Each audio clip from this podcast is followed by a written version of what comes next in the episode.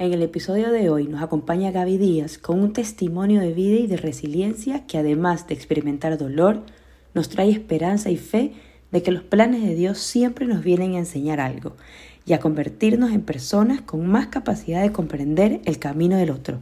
Quédate con nosotros. Este episodio llega a ti gracias a Papelera Nacional. Estás escuchando Qué bien se está aquí. Las historias están hechas para ser contadas y compartidas. Por eso en este podcast tendremos invitados que nos inspiran con sus experiencias. Y nos enseñan que en el mundo actual se puede caminar cerca del cielo de la mano de Dios y María. Yo soy María Alexandra Valareso. Y yo María Paula Ferretti. Qué bien se siente tenerlos aquí. Bienvenidos a un nuevo episodio de Qué bien se está aquí. Estamos, ajá. Estamos muy, muy emocionadas de la invitada que tenemos el día de hoy. Oye, y qué lindo poder grabar esto en cuaresma. Para nosotros es precioso siempre, eh, bueno, como decía en nuestro último episodio del podcast, el padre Paniagua, él decía que la cuaresma es como el retiro espiritual que la iglesia te regala anualmente, para tener ese silencio que tanto necesitamos. Y en qué bien se está aquí, tenemos esta tradición de traer testimonios que nos recuerden esa misericordia de Dios, que nos recuerden que Dios está ahí, a veces cuando las cosas no salen como esperamos, o a veces cuando sí. Sí, que nos recuerden esa esperanza también, ¿no? Este, bueno, y hoy día, eh, nuestra invitada especial, ella, así es, ella viene a contar un testimonio de resiliencia familiar. Eh, pasaron por momentos muy duros, Em, uno siempre quiere planificar su vida y siempre planifica su familia cómo va a ser, en qué momento va a tener hijos, etc. Pero realmente nos encontramos muchas veces con que los planes de Dios no son los mismos planes que nosotros hacemos. Entonces, esa planificación a veces nos, nos sentimos así como que, ¿qué pasó? Pero bueno, el día de hoy tenemos una figura pública aquí con nosotros. y sabes que, que yo, yo le decía a Leca, nosotros con nuestra humilde experiencia de dos años, ella todo el tiempo está entrevistando personas. ¿Qué vamos a hacer? Me encanta tu risa, por si acaso. Bienvenida Gaby a Hola, chicas. Aquí. Bueno, yo estoy realmente feliz. Eh, siempre hemos trabajado en conjunto con ciertas situaciones que ustedes me han regalado y que yo estoy feliz de compartirla en mi Instagram porque siento que si uno tiene tantos seguidores, que sean seguidores de calidad, y si no son de calidad, bueno, tratar de ser ese instrumento para que se conviertan en calidad. Y qué bien se está aquí, la verdad. Me siento muy, muy, muy bien. Qué linda manera de empezar. Les cuento que hicimos una oración al Espíritu Santo de un gran colega y la verdad que se siente un ambiente distinto, muy bonito. Así es. Y Gaby, nosotros estamos súper acostumbrados a verte en la televisión, a verte en las pantallas y, y, en los comerciales, y la persona que anima y está siempre feliz, positiva, etc. Pero para empezar este episodio, quería que nos cuentes un poquito más allá de quién es Gaby Díaz. Bueno, Gaby es una mujer de 41 años, es, bueno, no 40, 40, 40, cumplo 41 Todavía no. Todavía no. Y ya, ya casi que los tiene, parece. Que es... Eh, que descubrió la pasión de la televisión desde muy pequeña. Siempre quise estar en pantalla, en mis cumpleaños ponía los días por un lado y a los Aragón por otro lado, casi que ya ninguna tía quería venir a mi casa porque decían, ah, mi mamá se llama Ángela, Ángela, ya la niña ya como que tiene un problema, porque siempre piensa que todo es programa concurso. Entonces, siempre, siempre quise estar en televisión eh, creo yo que eh, cada persona que ha estado en mi vida ha tenido una misión especial que me ha transformado y que me ha llevado a lo largo de mi vida a ser un ser humano extremadamente pegado a Dios. Estudié en las mercedarias, la primaria, y yo creo que eso fue muy importante para ser una mujer mariana 100%, eh, devota de la Virgen, yo tengo en, en, mente a mi abuela Carmita rezando el rosario y poniéndomelo cuando llegaba tarde a la casa para que no me castiguen. claro. Ese era. Llegaba la libra de mami, sacas la nota, ¿no? ¿Por qué? Porque tienes el rosario en el cuello. O sea, era como una manera de protección. Este, bueno, pues me casé a los 24 años, metí la pata. Eh, que no es el camino del bien, yo lo sé, pero creo que he tenido un matrimonio que ha tratado de ser ejemplo para jóvenes, que el matrimonio es un buen equipo cuando se hacen las cosas bien. Tengo cuatro hijos, dos acá en, la tierra y dos que la Virgen y Dios se encargan de ellos. Este, soy amante de los animales, me encanta la comunicación, me gusta mucho hacer deportes y esa es Gaby Díaz. Eso, Gaby, eso. Este, conocemos a esta Gaby así. También, también te queremos decir que nos parece muy valiente de tu parte siempre que puedas compartir cosas de Dios. Entonces, como Sí, tú sí, dices, tengo seguidores. Y me salen los comentarios que eso no está en la Biblia. Uy, Dios mío, ¿por qué le, le digo, señora, viva su religión y punto y su fe? Yo vivo la mía. Sí, por eso decimos que es muy valiente, porque tú como tienes Claro. tanta cantidad de seguidores, de verdad que sale, me, me imagino que Sí, muchas ideologías no, o muchas cosas que los demás piensan Y las que diferente. me defienden, las que se pelean entre ellas. No, no, Tú ni te es enteras lo que pasa ya. Ella vive su mundo y su pelea. Yo estoy acá. Eh, Gaby, sabemos que vivimos, eh, viviste momentos muy difíciles, Sí. eh, con, como tú nos estabas diciendo este, hace un ratito, tienes dos hijos aquí en la tierra, y dos hijos que me encanta la manera en que los presentaste, que la Mater, que la Virgen y Diosito se encargan de, de ellos. Y bueno, quería un poco que nos cuentes ese testimonio, esa historia familiar, eh, y qué rol tuvo Dios en esta situación Uy. difícil que ustedes vivieron. Bueno, eso fue hace 11 años, pero parece que fue ayer. Eh, los años pasarán, pero es como que lo viviste hace pocos días. Yo salí embarazada, bueno, tenía Poli de 5 años y con Carlos Luis nos fuimos de viaje a Europa, me acuerdo tanto que estaban eligiendo al Papa Francisco. Dije, mira tú qué especial que, que, que justo en ese momento estamos aquí cuando están escogiendo al Papa Francisco. Vinimos el viaje, el Amazonas en esa época que yo trabajaba ahí me mandó a Venezuela a cubrir el fallecimiento de Hugo Chávez, Ujú. cuando se decía que, que él hablaba con los pajaritos, una cosa así, y me, me dijeron, ándate para allá. Y allá me sentí, me mareé tan fuerte que dije, no, Dios mío, prueba de embarazo, no encontraba en Venezuela, yo Carlos Luis, ¿será que estoy embarazada? Bueno, vente para acá, hicimos la prueba de embarazo positivo, y yo, qué maravilla, estamos embarazados, mi amor, que sé qué, sé cuánto. Eh, mujer, Connie, el nombre, este, fuimos a, a la misa donde le entregas a la mater, eh, bueno, hicimos de todo. Tenía pañales, pañitos húmedos, leche para tres años. Era una niña que venía con bendiciones. Siempre, siempre tuvo bendiciones. Di a luz, este, y me acuerdo tanto que Connie nació como a las 8 de la noche más o menos. Y cuando nació, no lloró como un bebé llora. Entonces, como que se lloraba, se apagaba, lloraba, se apagaba, pero era como que lo fuera que ya había nacido, que Carlos Luis se fue con la bebé, yo me quedé mientras me cerraban la herida de la cesárea y toda la vaina. A las 2 de la mañana, no me la llevaban al cuarto, a las 2 de la mañana entra un grupo de médicos y me dicen, a su hija hay que abrirla de aquí para acá. Un problema en el corazón, lo que estaba en el izquierdo está en el derecho, lo que está en el derecho está en el izquierdo. En Bogotá cuesta 80 mil, en Brasil cuesta 120 mil, en Canadá cuesta no sé cuántos de miles de dólares. Ellos me hablaban y yo decía, bueno, yo hipoteco mi casa, vendo mi carro, le presto a mi papá, podemos vender el departamento de acá. Yo trataba de sumar los dólares para operar a mi hija. Y ahí empezó un via crucis que duró 10 días. Este. Sí. Emocionó. Obvio, sí. Tranquila. una hija. Por supuesto. Eh, pero fueron esos días en los que aprendimos tanto con Carlos Luis, porque recibimos tanto, tanta, tantas palabras de amor. Es, nunca Connie viajó a otro país porque en ese entonces eh, había una, una delegación de Cleveland que venía acá al Ecuador y niños accedían a las operaciones. No sé, no me acuerdo qué hicimos, pero Connie accedió a esa operación.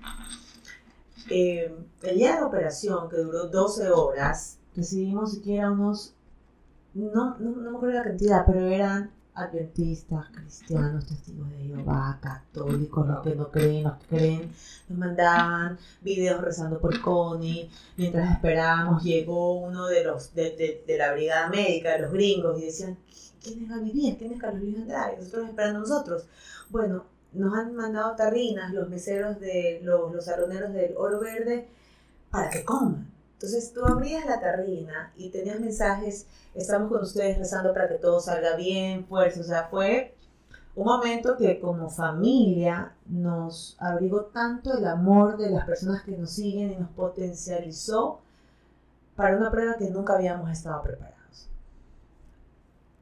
A la hora 8 de la operación sale el doctor y dice, ya está todo, la vamos a conectar. Y yo me acuerdo tanto que yo, ay, Dios mío, gracias a Dios, gracias a Dios. Y Carolina me dice, no te emociones, que la operación aún no ha terminado. Pasaron cinco minutos y yo veía a todo el mundo corriendo de aquí para allá, los pasillos, con esos electrochoques, porque ella no conectaba. Entonces Carolina me dijo, tienes que respirar, tienes que tranquilizarte, que esto aún no termina. Bueno, pasó media hora, entró el doctor, nos dijo, bueno, tengo que hablar con ustedes dos, su hija ha fallecido. Yo me acuerdo que yo le pregunté, ¿sufrió? Y me dijo, no, ella siempre estuvo dormidita. Entonces, en ese momento, el mundo se nos vino abajo. Eh, recriminé. Me puse muy brava con Dios.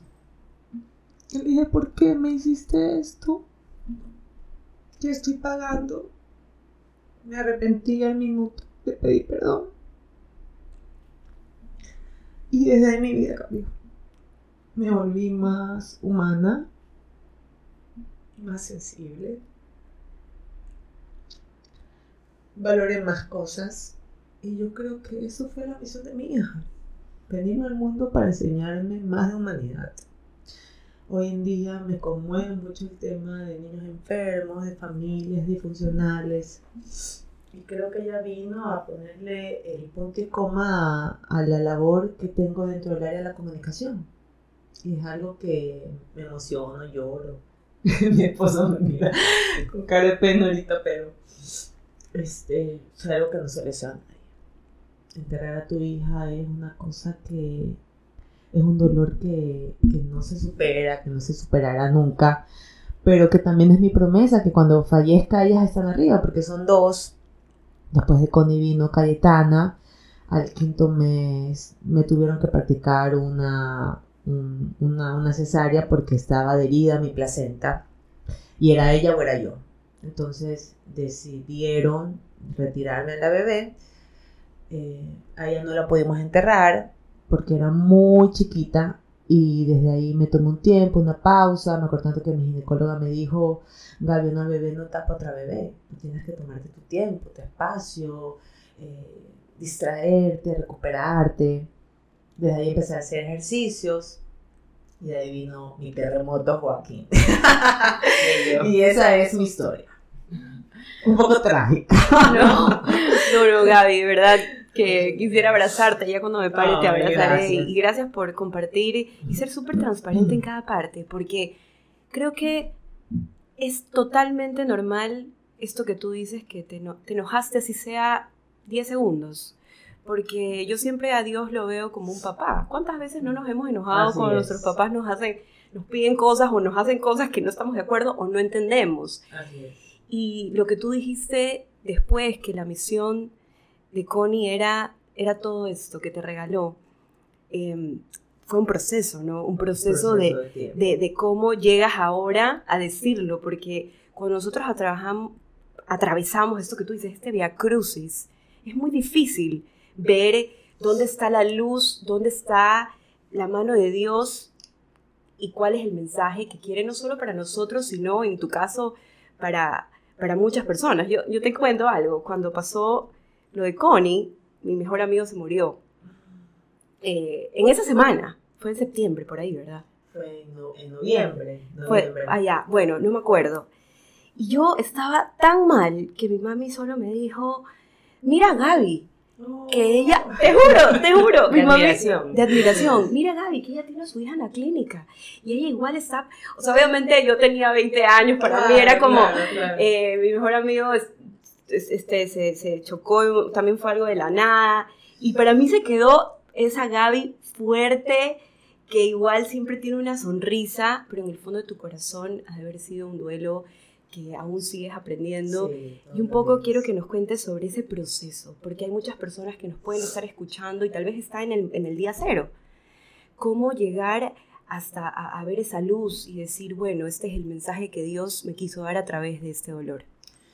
Mira, eh, cuando pasó lo de Connie, yo sentí que me...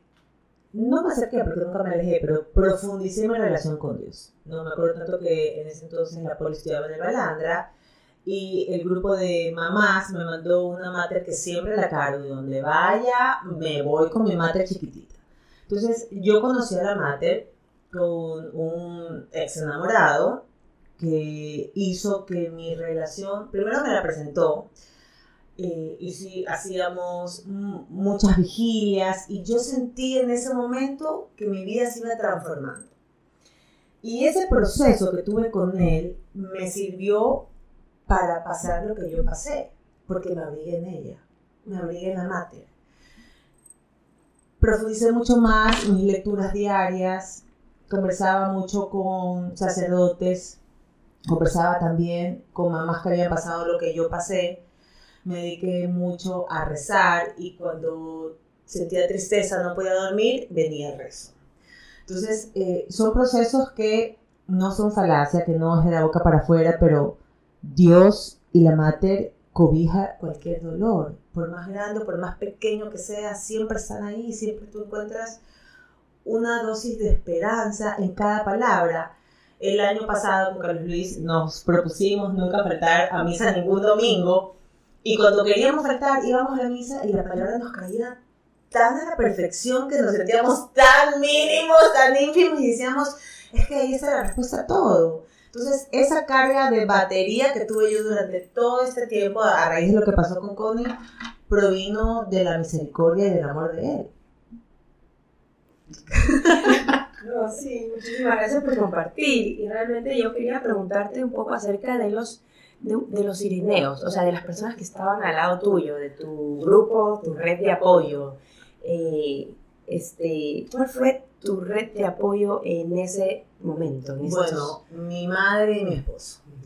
Con mi mamá, yo siempre digo, mi mamá tiene, aunque tiene un genio, Angelita, pero mi mami tiene la mejor mano para rezar y el mejor hombro para llorar. Siempre lo digo. Y Carlos Luis nunca lloró en esos días. O sea, siempre fue mi templanza, siempre fue esa persona que me veía, que me escuchaba, que me consolaba. Y Carlos Luis se quiebra en el último programa de Yo me llamo, en que me dijo, ya. Y se puso a llorar como un niño. Y después entendí que él se aguantó tanto tiempo sus lágrimas para que yo pudiera derramar mis lágrimas y él simplemente opacaba su dolor para darme fortaleza. Entonces siempre te lo he dicho. Eres maravilloso. Aquí está conmigo, por eso se lo digo ojos. Es súper bonito reconocer esto en las otras personas, porque a veces las otras personas no sabemos cómo apoyar en un momento de dolor. Eh, y, y, siempre necesitamos, te lo digo porque igual Jesús, cuando iba camino a la cruz, siempre tuvo sus sireneos, o sea, sus personas que lo apoyaron en este camino tan duro, en este calvario, y estuvieron con él hasta el final. Sí. Entonces, es, es, siempre que una persona pasa por estos momentos tan difíciles, qué, qué necesario es tener esta red de apoyo eh, que pueda caminar junto a ti. Y que el apoyo provino también del público, que me mandaba mensajes, eh, personas que nos topábamos en los supermercados y que nos abrazaban y que nos pegábamos de llanto de la vida, nos decía, estuve rezando mucho por ustedes. Cuando yo bauticé a Joaquín, el padre empezó la misa diciendo, bueno, quiero comenzar esta misa de bautismo, diciéndote Gaby que una persona en Robamba, en, en, Ibarra, se iba a suicidar porque había perdido también a su hijo.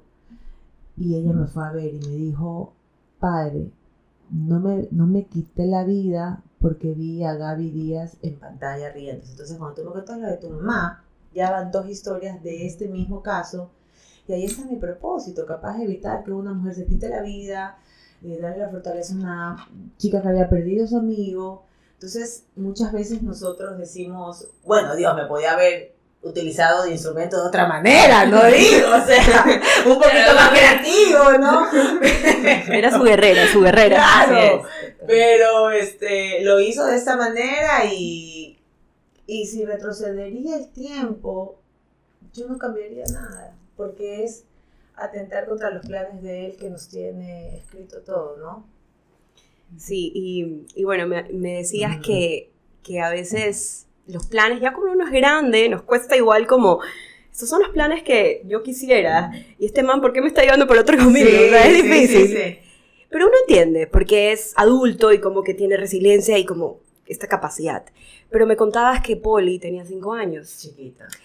Cuéntanos sobre cómo le explicabas a ella esto, ella entendía o más adelante cuando creció, porque los niños igual ven todo, entienden todo, sienten todo, y, siempre es importante que los niños crezcan con esta idea y esta imagen de un Dios bueno, no un Dios castigador, no un Dios que, que permite cosas malas porque sí. ¿Cómo manejaste esta situación ¿Sabes con que Polita siempre fue madura a pesar de su corta edad. Ella entendía las escenas que veía.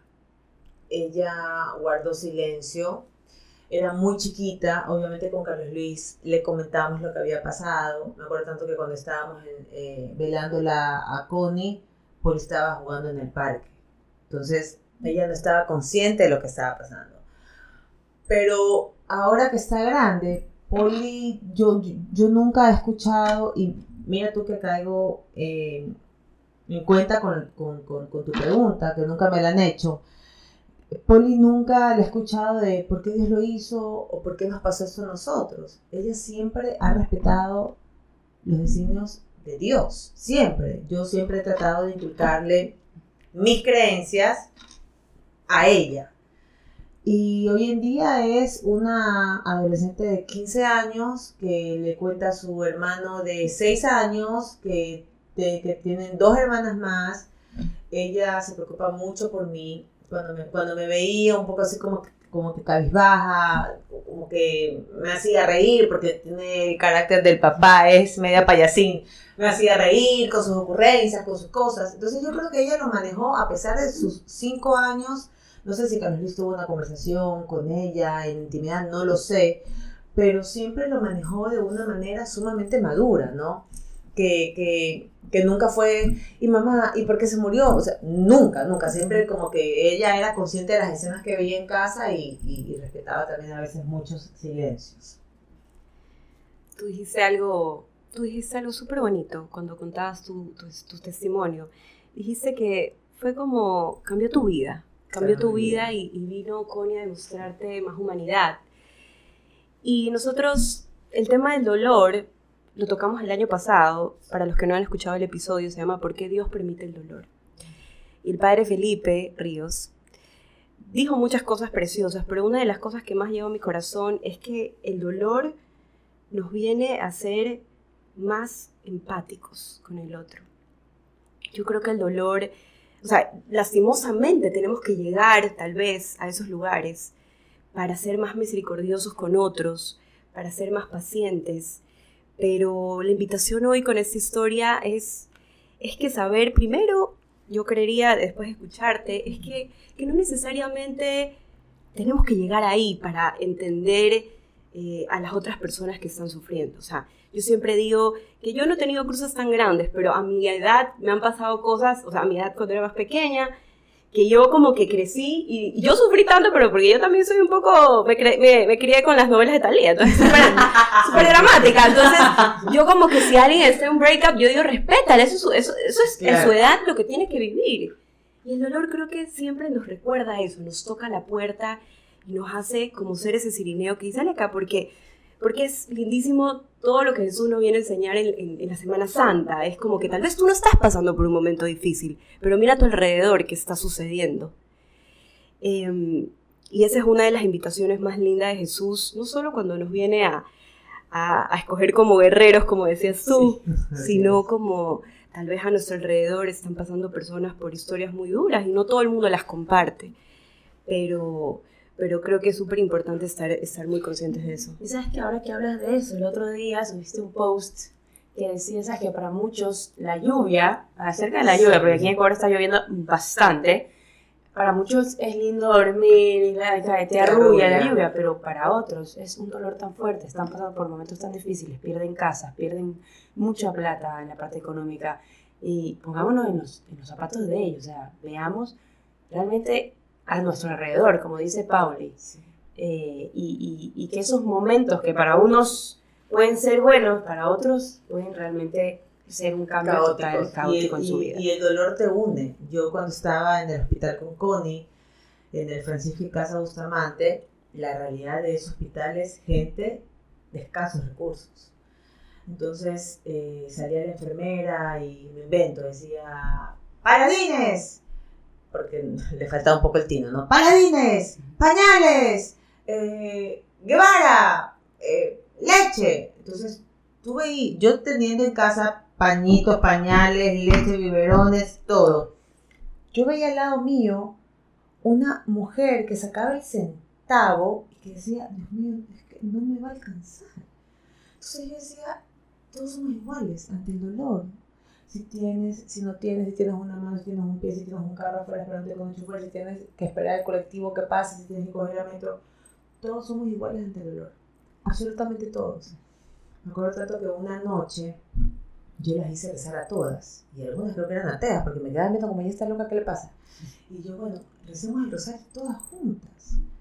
Entonces una me decía, tengo cuatro hijos ya enterrados. ¿De qué me sirve rezar el rosario? Entonces yo decía, bueno, cuatro veces has intentado, cuatro veces no has perdido la fe. Para eso es el rosario. Bueno, y, y, y, y fueron momentos eh, que me aterrizó de una manera que mamá decía, Gaby, uno ha vivido en una burbuja, porque con la bendición de Dios uno ha tenido sus, sus beneficios, que no está mal, porque me los he ganado a punta de esfuerzo y sacrificio, pero uno se da cuenta que hay un mundo afuera que te invita a sufrir el doble, uno por el dolor que pasa y otro por el no tener los recursos para opacar un poco tu dolor. Entonces, eso fue una lección de vida que me dejó, mira, y ahora ya me he vuelto media botarata, pero digo de que nada uno se lleva a la tumba, ¿no? O sea, ¿de qué vale guardarse tanto y nacer tanto si no lo compartes con el resto? Y, esas son lecciones, que el dolor no mira condición social, no mira nada. El dolor nos pone a todos en el mismo saco y solo salen los que aprenden a sobrellevarlo. A todos nos pone de, de rodillas, a todos. mi mamá también me ha dicho a eso. A todos. Este, Gaby, como para ir terminando, este quisiera preguntarte, ¿qué te daba paz en ese duelo, en esos momentos? ¿Y qué, le dirías tú también a una persona que nos está escuchando, que está pasando por un momento difícil? ¿Qué me daba paz? Mi familia. Estar con, con Carlos Luis, con Poli, verla a ella. Eh, ¿Qué decirle a una persona? ¿Quién soy yo para, para, para dar un consejo? Imagínate.